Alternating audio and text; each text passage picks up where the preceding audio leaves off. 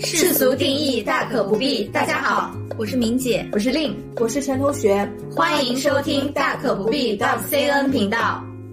Hello，大家好，我们大可不必呢，作为一档职场类的节目，同时呢，我们又是一个非常国际化的职场类节目，所以今天我们非常荣幸的请到了陈同学的同学江同学来给我们介绍他在新加坡的工作和生活，大家欢迎。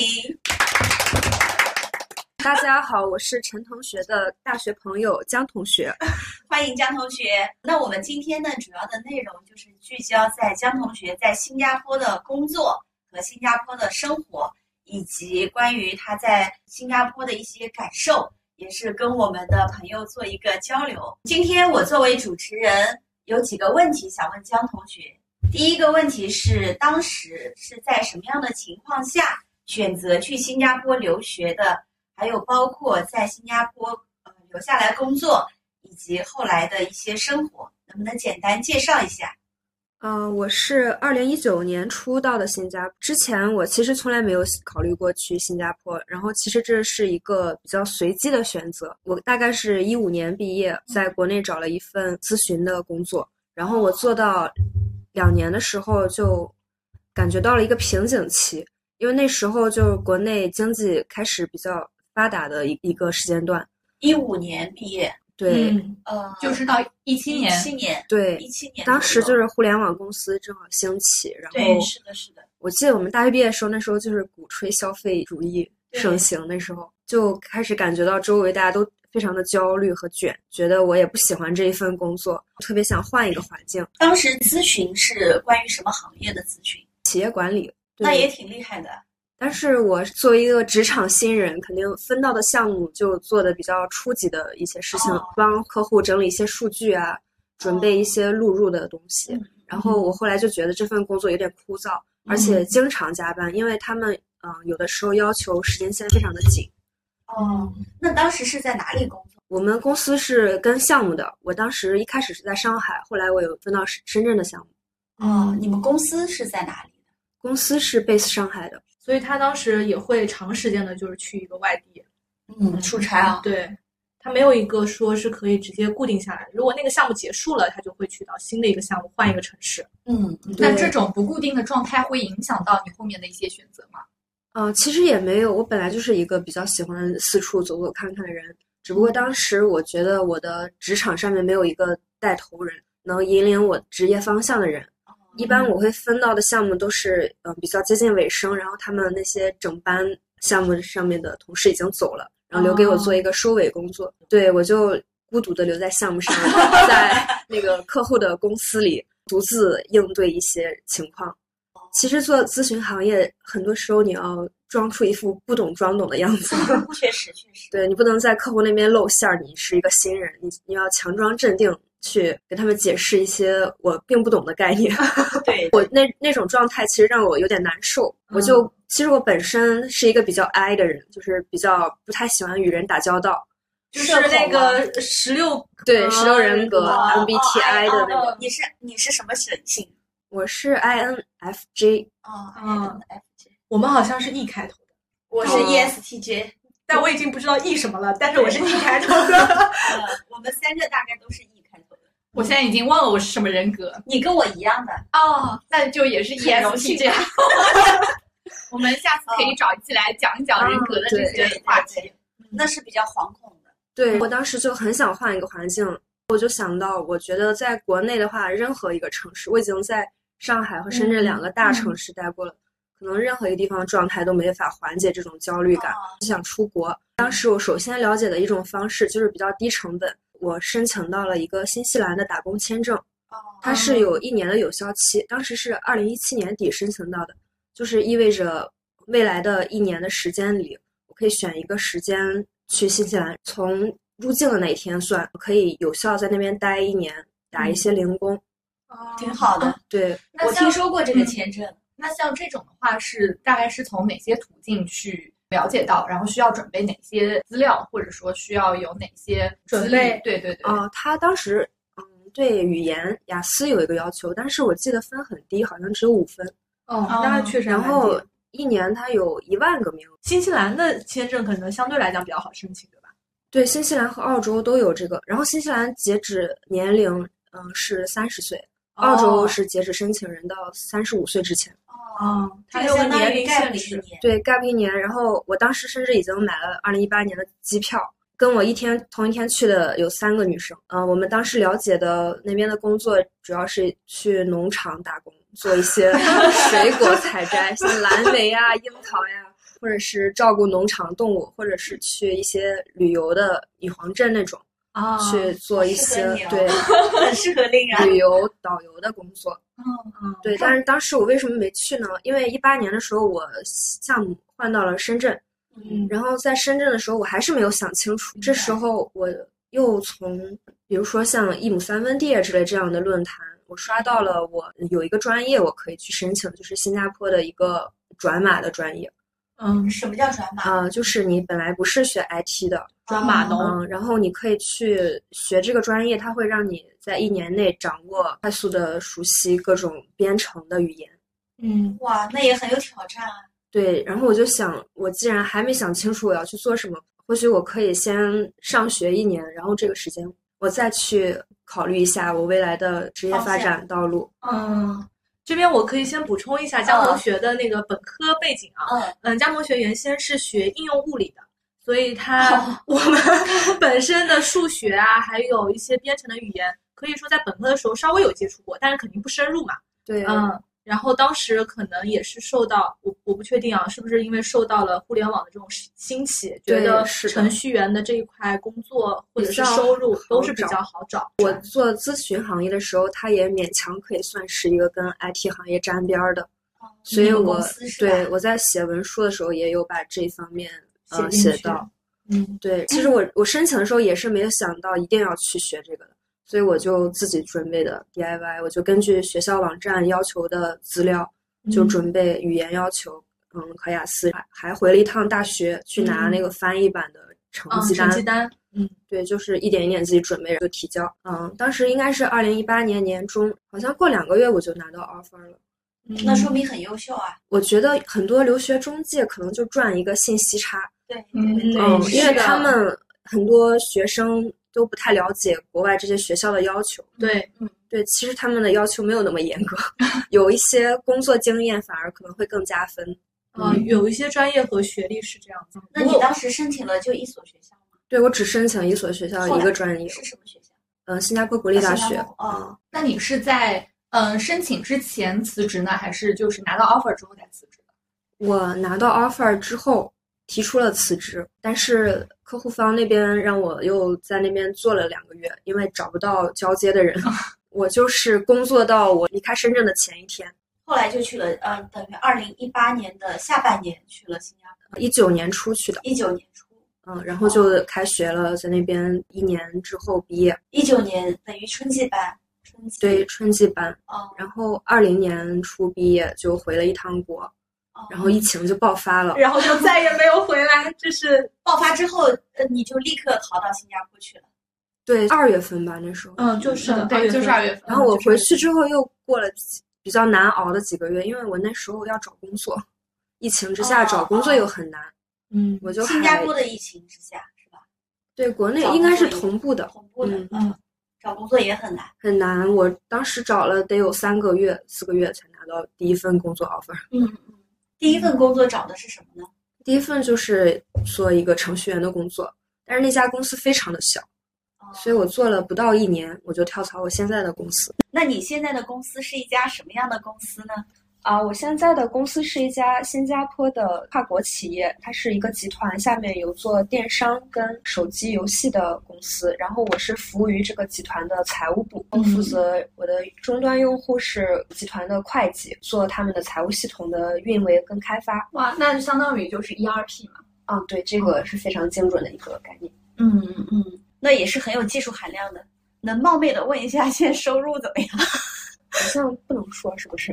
就大概是高还是低？你满不满意？收入的话，肯定每个人都不满意。跟你之前在咨询公司比呢？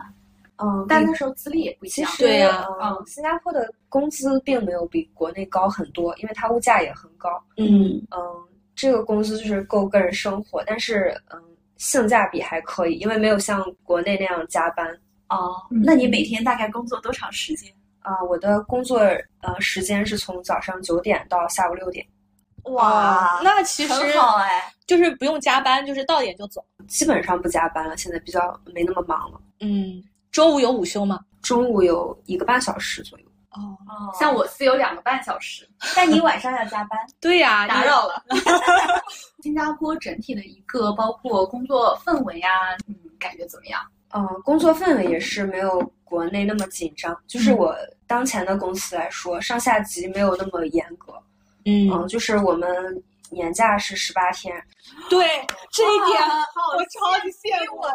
啊，我才十五天，嗯，然后你上一年没有休完的，你可以有十天带到下一年。然但后是最多带十天吗？最最多带十天，然后六月底之前必须要用完上一年的。哦那没有问题。然后 我的老板这时候就会经常，嗯，跑过来调查每个人没有休完的假，我提醒你，好羡慕啊赶紧休对你赶紧休，赶紧排计划，因为每个人可能不要冲突。哦，就不要集中排在一起。因为我这次回国，就是他从二月份就开始催我，催你你什么时候回中国？你要不要排一下你的假期？哇，这这段时间休假这段时间，他们会就是 催你工作上的工作吗？还是你完全就是拥有一段自己嗯，想休假的假期的时候，他们几乎是不会打扰你的。那有微信群，没有，我们有公司自己开发的一个哦联系的 app。昨天晚上我是工作时间以外，我又加班做了一些事情在群里，嗯然后被他看到了，他立刻私信我来说。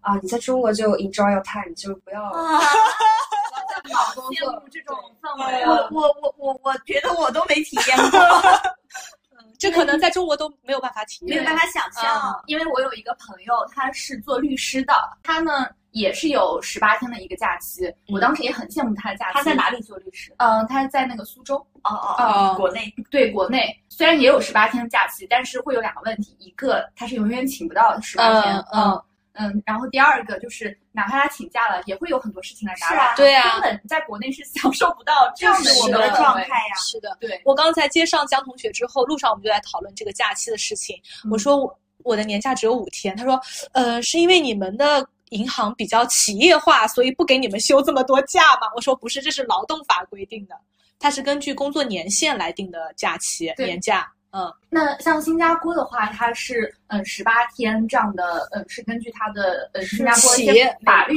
规定公司都不一样，哦，但是它当然有一个最低的，嗯，最低应该是十二天，如果你不休的话，你们老板会违法吗？不让你休的话，应该不会，但是好像很少有人不休吧？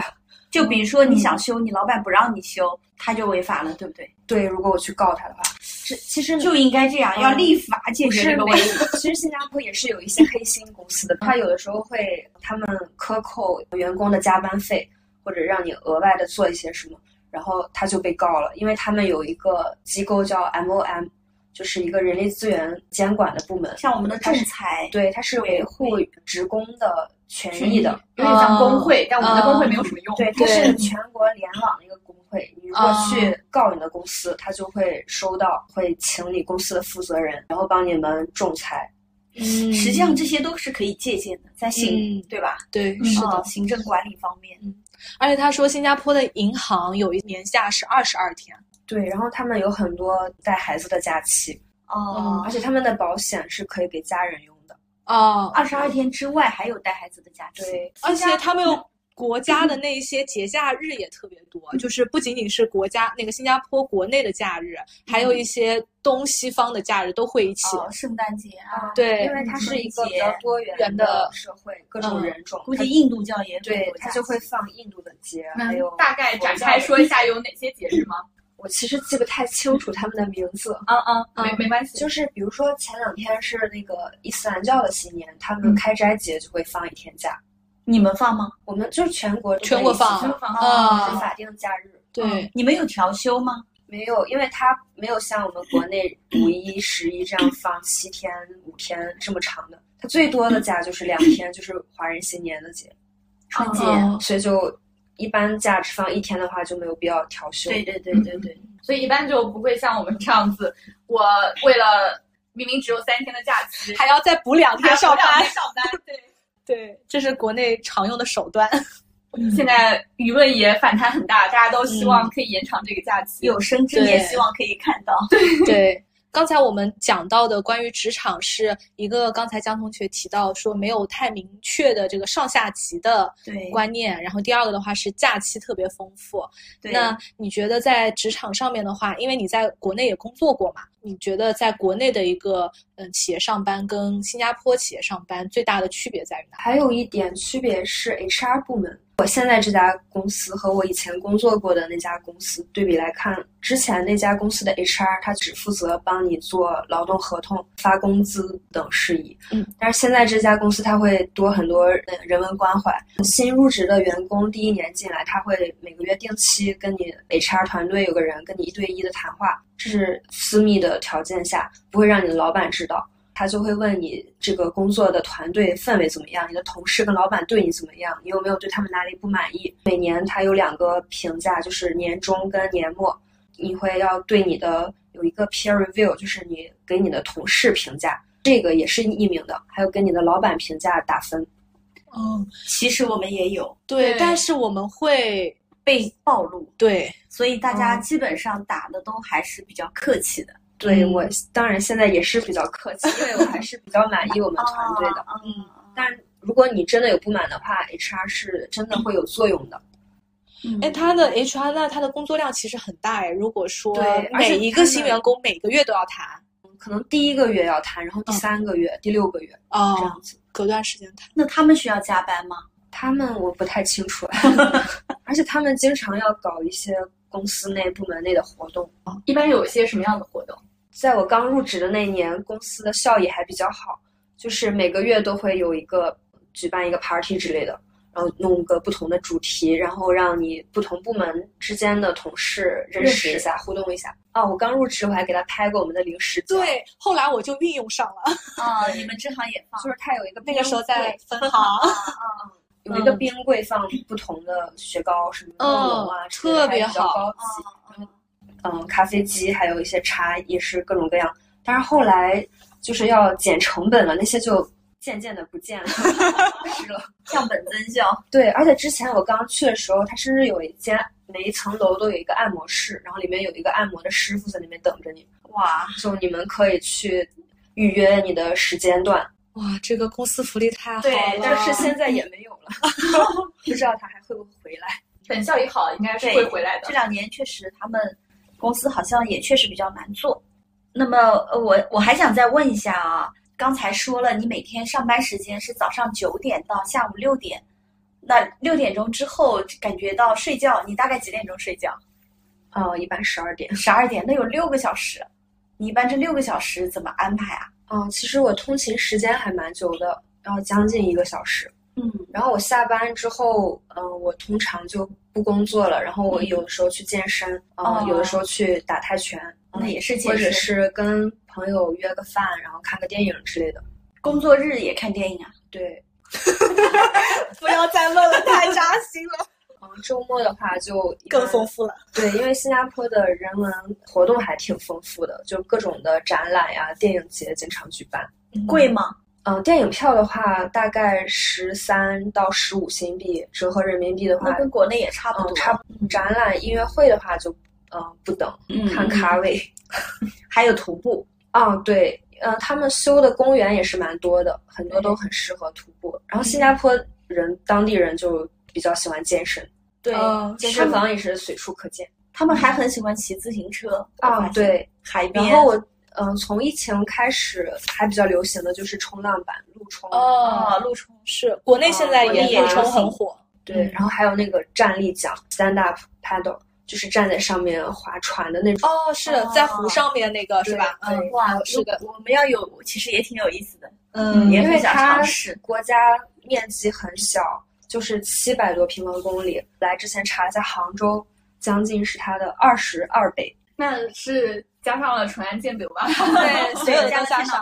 对，然后它人口就是六百万左右，嗯所以它地小人又多，就时不时的搞一些活动。嗯嗯其实基本上就跟杭州主城区的人口和主城区差不多面积，差不多。对对对。刚才你说到有时候跟朋友约个饭，你在新加坡交到了新的朋友是吧？其实我刚去三，嗯、前三年几乎就没什么朋友，嗯认识的人就仅限于工作这些渠道。但是后来我就在网上开始寻找一些女性互动的是论坛或者是呃社群，加了一些微信群，时不时的里面会有一些人发，嗯、今天要不要约饭？今天有个什么演出展览的活动，有没有朋友有兴趣？我们这样通过这样的方式就认识了一些朋友。哇，好好啊！你现在那个群里面有多少人啊？嗯，不同的目的的群人数还不一样，因为我现在加的活动有足球、篮球，嗯足球也有，嗯，对，可能每个群都几十个人吧。哦，就不同的运动类目。对，嗯不同的爱好会有嗯不同的社群。生活太丰富了。是的，我每天看他都觉得好羡慕。对呀、对呀、我也觉得这几年越活越年轻。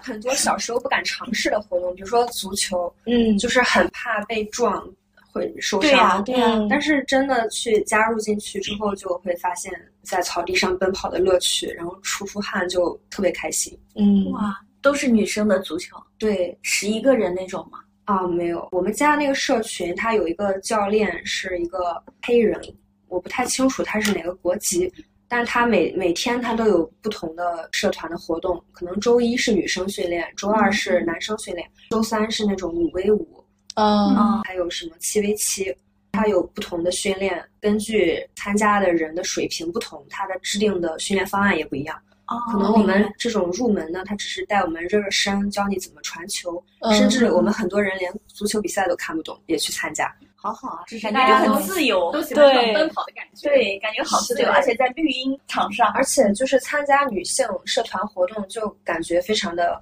有安全感，嗯。然后都可以放得开。嗯，明白。那你徒步的时候也都是女性吗？嗯、徒步一开始的时候就是没有限制性别的，嗯，哦嗯，但是后面慢慢慢就都是女生一起玩。对对因为已，经形成这样一个社交圈子了。啊、我去印尼徒步的那次是我在小红书上找到的驴友团。哦，哇，那你就这样子去了，然后也都互相不认识。对，因为新加坡我感觉还蛮安全的，在那边嗯认识的人也、背景也比较可靠。对对对对，小红书上旅友团其实还靠谱的，嗯，国内的也还好。对，像我们这样子出去玩，游侠客，嗯，也都是不认识的小伙伴一起。对，就像我刚刚介绍那个律师的那个朋友，也是我们曾经有一次去一起去玩，我们走那个滇藏线那一次认识的，哦然后饼茶茶那一次，对对，我们后面就一直有约着，像我这次去山西，然后包括我之前去西双版纳，都是跟这位朋友一起去的。哦啊，我们就也挺好对对，形成一个非常好的一个互动。对。嗯刚才讲了新加坡的工作和生活这些方面的话题，接下来我们想聊一个大的啊，就是关于疫情，也是疫情三年，那你感觉对新加坡有什么变化和影响吗？嗯、影响当然是有的。首先，它疫情之后跟全球一样，物价涨了很多。哦，也涨了很多。哪些方面？你可以举个例子吗？啊、食物，因为新加坡是一个非常小的国家，它嗯非常的依赖进口。嗯嗯，所以从源头上原材料上涨的话，然后他们层层关税进来都会上涨，房价也涨了很多，房租也涨了非常多，从百分之十甚至有的涨了翻倍。哎，为什么它的房价会涨这么多呢？呃，因为疫情后还是有很多的外国人进来，进来的，嗯，而且受边境的限制，以前有很多人是住在马来西亚的，嗯他们每天都是往返往返通勤的。马来西亚住的话就很便宜，嗯但是边境限制之后，他们就不能每天都往返，哦所以很多人就要在新加坡租房子，哦这样房源就会比较紧张。放开后呢，又吸引了很多投资的有钱人搬到了新加坡。嗯，那些地段比较好的公寓就涨得非常多。嗯，那你现在租的房子大概涨了多少？我的只涨了不到百分之二十，哦，那算是比较低的一个涨幅？对，因为我住的地方也比较偏。嗯，那我能冒昧的问一下，就你现在的那个房租占你整一个就是工资收入收入的大概是占比是多少？应该不到百分之二十。那这个其实还是一个还是比较合理合理的的一个状态。对，因为像国内在杭州租金其实蛮高的，对于一个如果是新入职的，可能工作三五年的员工来讲，工嗯打工人来说，他要租一个房子，可能都要占百分之三十到五十的成本都不一定。哦，那倒倒是要看房子的类型。对，因为我是对房子要求没有那么高的，嗯，我只是租了一个房间而已，我还有房东一起住。哦，就是那个拼拼对，像我有些朋友他们嗯单独一个整个公寓的话，可能就比较贵。哦，那如果是拼租的话，其实百分之二十可能也差不多。对，差不多，嗯差不多。嗯就跟我们的自如啊，对是？吧？自如还不太一样，自如是拼租，它是跟陌生人一起。对跟房东你是跟房东一起有点像 homestay。那对就业有什么影响吗？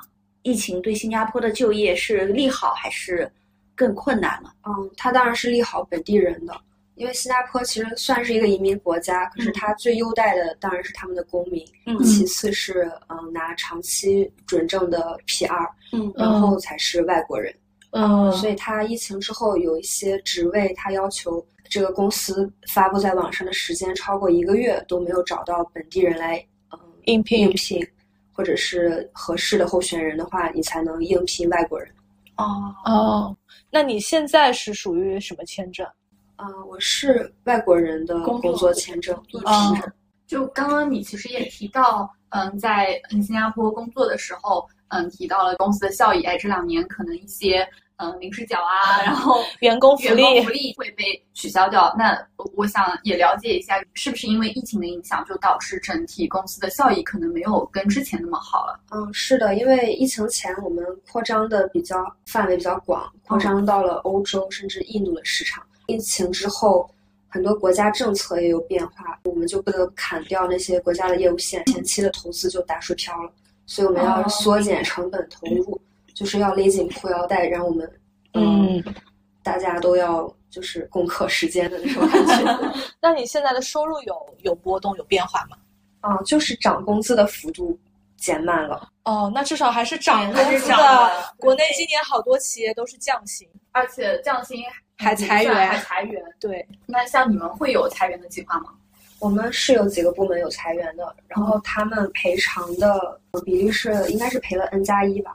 哦，那跟国内也差不多差不多。对，嗯，刚才你说到房租跟房价在上涨，有一种可能是不是好像移民到新加坡的中国人也多了起来？对，是的，他们好像加办都说要提高到两千万新币吧，新新加坡的家族办公室。两千万新币的话，哦，不那是，呃就是投资移民是吗？呃，对，就在新加坡设立一个家族办公室，哦然后进行投资移民，哦，就涨的上次已经涨到两是千万，价格有。点好高啊。哦，对，是的，有上新闻。那相当于乘以五的话，就是一亿人民币。对，还有就是有新加坡不是后面元宇宙什么概念炒的比较火的区块链，区块链概念。嗯对，它之前有很多区块链啊、Web 三的公司在那边设立总部。。对对，但是随后新加坡又颁布了一些法律法规，对，就是不限制了他们，所以很多公司就撤了。嗯，本来在香港的，嗯嗯后面他们就搬到新加坡了，嗯但新加坡后面也开始控制了。因为嗯新加坡跟香港的这个模式差不多，都是金融企业嗯比较厉害。对对，这次疫情防控最大的赢家应该算是新加坡，是的，呃溢出了很多中国的富豪。疫情还刺激了新加坡这个 IT 互联网行行业的发展。对，嗯因为我刚到新加坡的时候，到处都是现金支付，我还有点不习惯。嗯我掏出来二维码没法用，只能去那些食阁呀、小商贩的地方，必须要准备零钱。嗯然后因为疫情之后，反而大家线上交易、电子支付，然后它这些 app 开发的，还有那些追踪的 app 也是开发的比较快，普及的也比较广泛。嗯，你说的追踪的 app 是不是也是类似我们健康码这种行程码的这对？，它是就是有蓝牙的那些功能。哦如果你周围有一有一例阳了，它就会后面发 捕捉到你，然后给你发短信。你今天可能路过了一个阳了的人，你自己要规范一下或者隔离一下，嗯就是这样。哎，新加坡应该是放开比国内要早，对不对？对它非常的灵活，它每天都会公布这个今天阳了的数字，虽然嗯肯定也不是很精确，因为不嗯不不是每个阳了的人都会上报。嗯然后它会根据这个趋势来调整，他们特别好玩，就是会调整你出去聚会的人人口的限制。嗯可能这个月让你五个人出去聚会，然后嗯下个月调放松了，变成了八个人聚会，哦 然后我们就需要根据这些、呃、实时的实时动态的规范来约下一次怎么吃饭出去吃饭的这个局。因为国家小嘛，这种政策调控起来就比较灵活。对对，对，而且就是人民都比较能理解。对。其实新加坡的管理还是偏家长制的，嗯，对呃李家坡嘛，对，我还记得他真的就是跟我们一脉相承的那种华人，因为当时也是经常时不时的去抢厕纸、抢盐之类的，去超市，然后他们会那个总理都会说我们的厕纸是充足的，大家不要 紧好的，那我们再看一下第三个话题啊，也想问一下江同学，你回国大概多长时间了？我是四月二十号回来的，哦，那也快一个月了。对，那时候回来就是什么都不需要做了，因为我朋友三月份回来的时候还要做一个核酸，哦，然后我我回来的时候只要在海关上申请入关码就可以了。哦嗯，，就非常丝滑入境。对，就是我当时都不不敢相信，我就是 非常顺利的回来了因为我们已经好 lucky。因为我们已经全部阳过阳阳完了阳过一轮了。那你这次回国最深的感触是什么？有没有跟你走之前有些变化？嗯，被这种热火朝天的热闹的气氛包围了。比如就是我们的播客吗？感受到了你们的热情。那这一个月你怎么安排的呀？嗯、我是请了十天假，哦就是回来的第一个星期我休假，中间两周我在家办公，然后最后一星期还是休假。嗯，所以我就刚回来，我就去赶紧补办我之前过期的一些证件呀、比如说驾照那些，然后哦，还抽空去了两趟医院。居家办公是在中国的居家办公，对，对，每天要打卡的。啊，我们倒没有严格打卡这个行为，但是你那个时间段你就是要干活线上，万一有人找你，你你要在，哦，嗯你的线上是指什么？就是我的办公上时间，他的那个 app，哦，就就是跟他们的同事联自己络开发的那个。消息。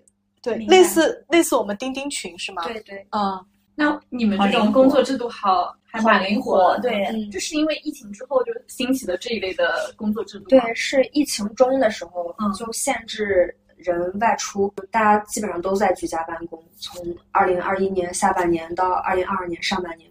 就一整年的时间一整。年都在居家办公。对，就分公司行业，是这种互联网的肯定是要在居家的，嗯可能有一些餐饮行业你可以出去，嗯嗯，嗯，或者说必须要现场的那些要去办公地点。像我们这种在办公室里的就居家办公，就嗯减少你通勤路上的接触。那你在国外最想念国内的什么？最想念国内的食物，然后还有家里的味道，我妈妈做的饭。哦，可是新加坡的食物也很好吃啊。嗯，对，新加坡就是比较多元，所以每个国家的菜都能吃到，但有些就不地道嘛。比如说济南的扎皮嘛，青岛的扎哦，青岛的扎皮，烧烤。啊，济南的烧烤，淄博的烧烤，对对，今年淄博烧烤回来就被淄博烧烤这个轰炸了。对对对，你去吃了吗？没有，好像不太一样，它有小饼，但是我对对对就是感觉还挺感动的，因为疫情三年大家都憋坏了嘛。哦然后一回来就感觉大家都已经投入到原来的生活中了。新的生活中。那你做了些什么呀？因为我回来前我就做了我要做的一些 to do list，然后嗯我就列了一个表。我首先我就要补办我过期的驾照，然后还要补考科目一，因为已经过期了将近两年。啊，科目一还会过期吗？科目一就是比那个笔试就笔试论考试啊，嗯这个会过期的驾驶。对啊，就是你那个驾照过期的话，你的场地考、路考可以不考，但是你的理论考要重新考。啊，那如果说及时续办的话，其实就没有补考科目一这件事。对一年对以内应该就不用补考。对，那国内的驾照能在新加坡用吗？呃同问啊，这个我需我们需要再考一个笔试，因为新加坡跟国内的驾驶方向是反的。嗯对，嗯，然后可能有一些标志，还有一些具体的交通法规也不一样，所以我们要了解那边的规定。嗯，相当于要考一个科目一，但是科目二、科目三可以对你的驾驶技术，他应该觉得你可以了，嗯，可能练自己练一下就可以。嗯，还有什么 to do list？啊，我还列了要跟我爸爸妈妈一起拍全家福。拍了吗？嗯，拍了。我们去海马体照了一组国服，然后拍的时候我爸妈可嫌弃了，就是觉得衣服不好看，就觉得把他们画的不像本人。然后但是拍出来，我觉得挺好看的，很开心，很幸福，就摆在家里了。嗯，挺好看的。是的。然后还要打卡吃很久没吃到当季水果。比如说那些黄黄的小樱桃，好像只有山东有。然后还有羊角蜜，是一种甜瓜，是的，知道，也是只有四五月份有。嗯，然后还有就是多陪家人嘛，然后对对对，跟家人一起爬山呀、逛公园啊，还有给家人很很久不见的小朋友们来买礼物呀。我还我甚至还健身了，在我居家办公的那两周。找了一个私教练了九节课，不是我早上上班之前，我去家附近的健身房就练一个小时，好充实啊！因为我去 我去看医生的时候，我腰椎不太好，有点突出了，哦，然后我就去觉得要做运动纠正一下我的体态，而且听完就坐直了，我们瞬间就坐直了。想就这个看医生这个话题，就想了解一下新加坡的就是这医疗的这一方面的制度。哦，我为什么攒着回来看医生？就是因为那边真的很贵。哦，首先，它如果公立医院的话，时间比较久。比如说，我回来看一个皮肤的问题，嗯，如果我在新加坡找公立的话，可能要那个医生帮你 refer 到那种私人诊所。嗯，对，然后诊所的话，你一个咨询费就得人民币五百左右。哦，就是我们是相当于挂号费，对，都不进保险。嗯，这种不会进保险。哦，就咨询就只是类似于像我们挂号、挂号问诊、问诊。嗯，那如果进一步的治疗啊，就更贵，然后拍片子也比较贵，所以我就回来拍了两个，一个是看皮肤，一个是拍 CT、拍磁共振、看腰椎。哦哦，后来腰椎拍出来有问题吗？嗯，是有问题，略突出，略略突出。嗯，因为刚刚你也说新加坡就看医生就会比较贵嘛，那他们会有一些医保嘛，就来 cover 掉你这部分费用。对，正常的话公司会给员工买医保，但是那个一般是有限额的。嗯，然后通常新加坡的人也会给自己买一份商业的保险。嗯，那你有给自己买吗？我没有哎，因为我之前在香港买过重疾险。哦，但是重疾险不行的呀。对，其实我应该买医疗买一个对医疗险的，你要买一份医疗险，嗯，包括门诊的医疗险。这个我公司的额度能 cover 掉，所以我还没有买。哦，但是如果一旦失业的话，是最好要买一份。那你公司的额度是 cover 公立的还是私立的？一般是公立医院。就你公立医院不是说排队要时间比较长吗？去年的话，保险那个类还可以报，今年他好像换了一个保险公司，就需要去指定的医院。然后我去年其实有一个眼部的手术，嗯，就是我的眼底有一点视网膜破裂，我需要做一个激光封闭的手术。那个手术我当时查了费用，国内可能只有六七百就能做，但是我当时在新加坡做了，花了两千多新币。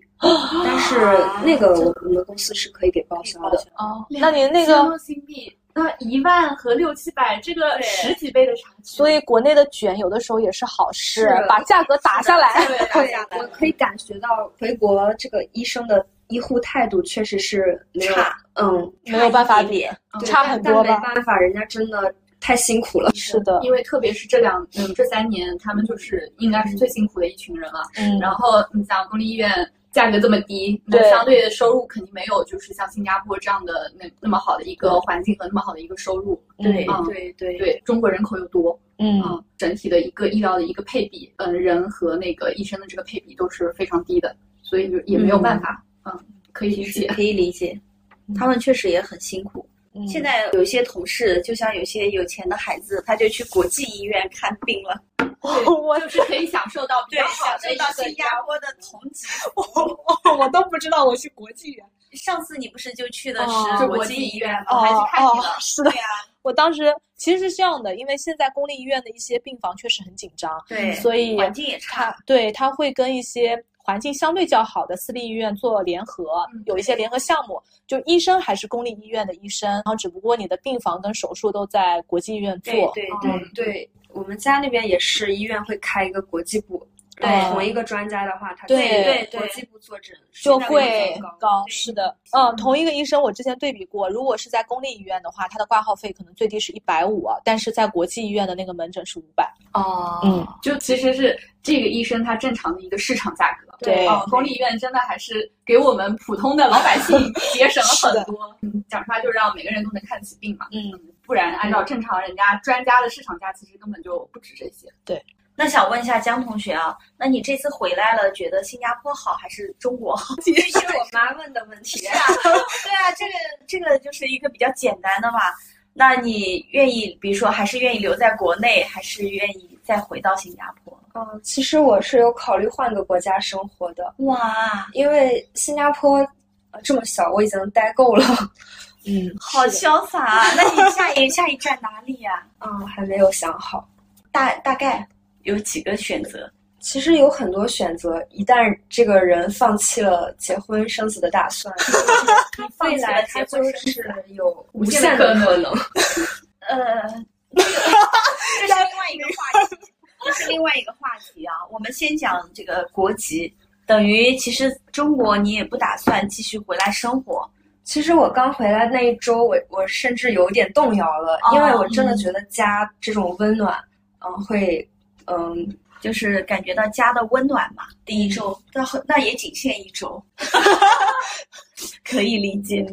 有他们大学生放暑假不也是吗？第一周嗯觉得家里特别好，爸妈其实也是第一周周不会嫌弃你，对，到你后面到后面就开始，你怎么还不起床？天天玩手机。对每天在家里 是啊，也不出去跟朋友玩玩。也不打扫卫生。也不做作业。什么时候结婚？你们这个不要紧。其实我第一周回来的时候都有一些动摇了，因为我感觉家真的太温暖了，但是它真的会磨损人的意志。我妈对我那种无微不至的关怀，我衣来伸手，衣来伸手，饭饭来张口。然后我就感觉我活的好像一个男的呀，哦，就是什么都不用操心，山东男的。嗯，可以上桌的那种。后来但是呢后来我就觉得不行，我这一周什么都没干，好像我也没有看书，也没有看电影，除了在家看了一个剧，就是《漫长的季节》，其他好像思想上没有什么波动，没有思考什么事情，就觉得人待的有点废了 你才一周就废了自己要求太高了。啊，并没有，但是我觉得有点失去自我的感觉，啊 变成了家庭的一员。啊，哦，你想要自我独立的自我。对，嗯，所以你还是想回，也不是说回到新加坡，就是离开。对我可能会换一个国家继续生活，但是我时不时的回来感受一下既远又近的温暖就可以。哦，那你妈妈会有意见吗？对你这样的选择？当然很不舍，然后他一直很想让我回国，嗯但是我挺早就让他知道我的决定，我觉得也挺好的，就是诚实的让他知道我是一个什么样的人，免得将来他再伤心。你是一个什么样的人？这高兴？你是一个什么样的人？就是一个比较独立的人，嗯就是不太喜欢被家庭绑在身边的。但是你可以在国内待着，但是离父母远一点呀。啊，我一之前上大学和工作的前三年都是这样的。他主要已经不适应国内的这种工作的氛围，他可能更喜欢国外那种。氛围对对对，明白。已经适应了十八天的年假，怎么再回来五天年假呢？而且适应了人与人的平等，你不休假，老板催你休休假适应了下班后有六个小小时，是的，还有那么多社群。对，对，当当时疫情的时候，其实我有关心过我国内的一些女性朋友和亲属，我我觉得我在劝他们润出来看一看，比如说哦陈同学发？展机会。我没得到，你可能不是他的目标客户。我觉得陈同学过得非常的幸福在这边，所以我觉得是的没有必要。陈同学如鱼得水。但是我这次回家又观察到我女性亲属还有一些朋友的生活状态，我觉得在国内确实有他们的理由。首先，他在这边生活了这么多年，肯定积累了一定的人脉资源，哦在一个熟悉的环境中，也比较有安全感，做一些事情也是得心应手，已经有一套比较成熟的方法了。嗯那我我我个人觉得啊，像你这样有勇气的人，在人群之中本身就是很少的。对比如说，你去了新加坡，又觉得新加坡我已经适应了，我要嗯换到新的领域、嗯或者新的国度，这个勇气一般人是没有的。是的，因为我觉得我就是一个体验派，而且我也没有什么可以失去的东西。就是不断的去不同的地方尝看试。嗯对，太厉害了，嗯，感觉有点像那个时候英国去美国五月花号上的人，就是这样子的朝着新大陆。因为他们那时候是比较未知的嘛。对我们你的也未知啊，对你你的选择也会很未知啊。对，因为我不知道我要想要什么的时候，我觉得就让生活替我做决定就好。真好，嗯，那你想继续去新西兰？对，其实摘摘水果吗？有比较遗憾的一种人生选择。那可以继续嘛？就比如说，我们每个人可能都有多元宇宙、多重宇宙。啊，就是那个杨紫琼的电影，对，瞬息全宇宙。嗯刚刚也听到江同学会很多的关注到一些就是女性朋友啊，然后包括你其实很多社群都是跟女性朋友一起去玩，那你是会对女性主义这个话题会比较关注吗？对，我觉得我们女生本来就是天生的女性主义者。有些女生还是男性主义者，不是说我自己啊。对，哦但是他们被社会、被规训，逐渐的就是丢失了自己的这一部分。就像这次这个漫长的季节里面的女性妈，尤其是妈妈那一辈的，嗯，基本上全是依附依附于老巧公。对，对，不过他们身上也有值得我们学习的地方。我在看，就像那个王阳的妈妈美素，嗯她的沟通能力实际上是很强的。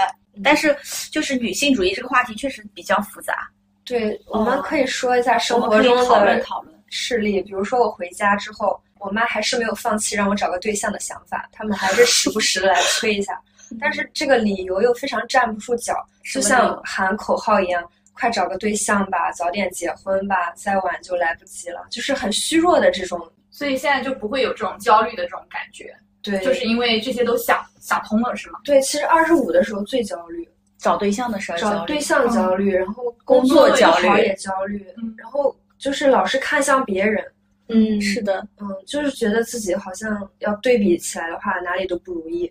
嗯但是现在就只看自己，比过去的自己好过得好就对对可以。对对对，那可能也是新加坡的环境啊。对，从嗯不焦虑到焦虑的这个转折点，因为去了新加坡工作这一段经历，还是说你本身自己心态上有发生什么改变？跟新加坡有关，但是也不一定是因为这个国家，因为自己独处的时间嗯比较长。嗯，思考的时间更长了。哎，你现在一起在新加坡玩的这些朋友们是大概什么年龄段的？然后他们的啊生活状态是怎么样？可能二十五到三十五之间都有，哦，基本上都是单身女生，因为可能有对象的没空那么频繁的出来跟我们一起玩，新加坡的出生率是怎么样？也不是很高，但是应该比中国高一点，感觉比韩国、日本、中国都因为要高他们他们有移民还蛮适合孩子生活的一个环境。嗯，大花园，所以其实他们整体的一个思想也好，是会比较开放的。哎，我想生，那我有这样好的一个环境，那就去生。如果说我不想生，其实社会对他们的包容度也会很高。但我觉得像新加坡、马来西亚这些华人多的地区，他们有些人还对家庭观念挺看重的挺，强的，就是一定要生孩子，而且生好几个。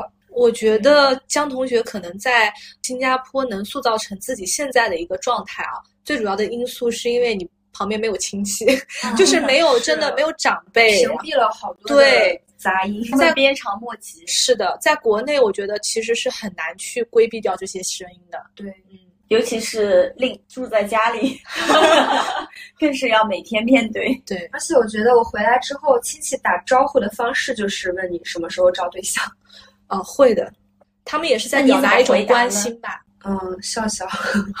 那还挺好的，因为他跟你聊不了别的嘛。对呀他也不知道你的公司我我也是做理解什么嗯，，ERP 没有别的话题可以聊。是啊，是的，只有说，哎呀，你吃得惯吗？嗯，对象什么时候找啊？嗯，什么时候回来啊？总不能一个人在外面飘着呀。挺好的，挺好。那你有有意意向的国家了吗？呃，我比较想去欧洲国家。德国，嗯我感觉你可以去趟德国，嗯，你怎么知道想去德国？因为最近我在听德国的那个也也是对，就有些移民到啊在德国工作的博客啊，也挺好像也挺适合你的。他们尤其这种理工科的，嗯，我是有考虑。对工作也好找，而且也很轻松。但像德国这样子一些语言啊什么的，就因为它也不是英语，不是英语系的国家嘛，学一下，学嘛，嗯，对他都能学写代码，学语言不难，而且现在都 GPT 了，其实更容易了。去德国很容易的，就是你哪怕学一个职业进修就可以了。比如说他稀缺人才的、稀缺技能的职业进修，你都可以留在那里。他们现在哪些比较稀缺的技能？呃，有点类似于建筑啊。嗯，机械啊，都是可以的。对，之前没有问题。嗯，我之前看到过一个，就是清华大学毕业的，去那边当电工啊，对，对嗯，就是生活的也很开心没什么问题。嗯，因为那边人工特别贵嘛。是的，嗯他们还可以生活在小城市更便宜，工作在大城市，离得也很近。德国还是比较先进的，而且像欧洲的经济现在也只有德国还撑着了呀德，其他的荷兰，荷兰也还好，英国跟法国其实现在已经不太好了。我还挺想尝试做体力劳动的，因为可以呀我觉得坐办公室真的做出了一身。那你去学木工，对德国学可以去做木工挺好的。嗯，或者是你可以找一些类似于像户外的一些领队啊，就类似于像这样的工作，我感觉也比较适合你喜欢运动的这种风格。但户外领队可能社交要求对会高一些呀。要 E 开头的人，对啊，因为你如果 I 开头的，但是可能换到喜欢的领域，性情会大变。会变成 E 因为看江同学就是到新的环境，你也能马上融入，然后有找到很多就是你自己的社交圈子，找到一些朋友去融入进去，那可能后面往这方面去尝试一下，我觉得也挺好的。对，一个不错的建议。对对，我感觉令其实也适合你他的生活，但令的勇气可能没有。对，令牵绊太多了。对，嗯，因为感觉你也是很喜欢这样子的，嗯周游全世界的，所以还是不要买房子了，买房子干什么？给你爸妈呀，孝顺爸妈。房贷也孝顺给他们。那你是怎么喜欢上，就是开始喜欢做运动这件事情？有什么样的契机吗？还是去了新加坡之后？啊，我本来就是挺运动型的，身体挺好的。我去新加坡之后，它是一个非常适合徒步的一个环境，嗯对对对，尤其是我去印尼爬山那次，因为那个山比较偏远，没有信号，我那三天都在山里走，真的是身心呃得到了净化净化，就是也是非常的力竭。回来之后就觉得又累又爽，跟大自然在对话的那个过程中，真的就非常好。对嗯，你爬山的时候，陈同学也跟我们同步了。对，爬完山之后，你不是发了一个小红书吗？对对，嗯因为帮那个导游做宣传，因为觉得那个人导游团队非常的好，然后那个地区又比较贫穷落后，就想帮他们带一些客源。嗯，他爬活火山对吧对我爬那个山，是因为我之前看了一个纪录片叫《火山之恋》，它是讲一对法国的情侣，他们因为厌烦了这个人类社会生活，潜心研究世界上的各个火山，他们就一直在追火山爆发的时期。嗯，去拍录像。我们现在对火山的很多知识都是来自于那是八十年代，但是后来他们在一次旅行中记录中，在日本的一个活火山爆发中。呃遇难了遇难了。然后那个纪录片就挺感人的，虽然画质有的时候很抖不清晰，但是你知道它是真实发生的影像，就非常的有冲击。然后我看完之后，我就特别想去爬个火山。嗯，我最近也一直被种草爬火山，爬火山对特别美。因为爬的时候，那个火山湖就在旁边，它还在冒烟。对，嗯嗯嗯，是挺好的。我也很喜欢徒步，嗯，确实也很辛苦。去武功山的时候也是。那个江同学很酷的，今天来的时候根本没有带行李箱，背了一个四十升左右的登登山包，登山包，包对，就是跟背包客一样跟，流浪汉一样，就跟他说：“你看到我的时候不要笑了。对，出现在了火车东站，然后我就接上了他。好幸福啊！能按自己的想法过一生。我们真的好荣幸啊！从火车东站直接就来到了我们的录制现场。是的，是的，是的。好的，我们刚才跟江同学聊了很多关于新加坡的工作和生活，以及疫情三年的一个对比，也非常感谢今天江同学来到我们的大可不必录制现场，嗯再次我们掌声感谢。”我非常荣幸，这是我第一次录播。因为江同学刚才也说了，他未来可能还想去别的国家生活。如果等他选好了，我们也可以跟他再做一次交流，嗯了解到他的心路历程。如果他以后到别的国家 生活了，我们也可以再做交流，了解到另外国家的一些不一样的状态。对，好的，那我们今天大可不必节目就到这里啦，谢谢大家，拜拜，拜拜。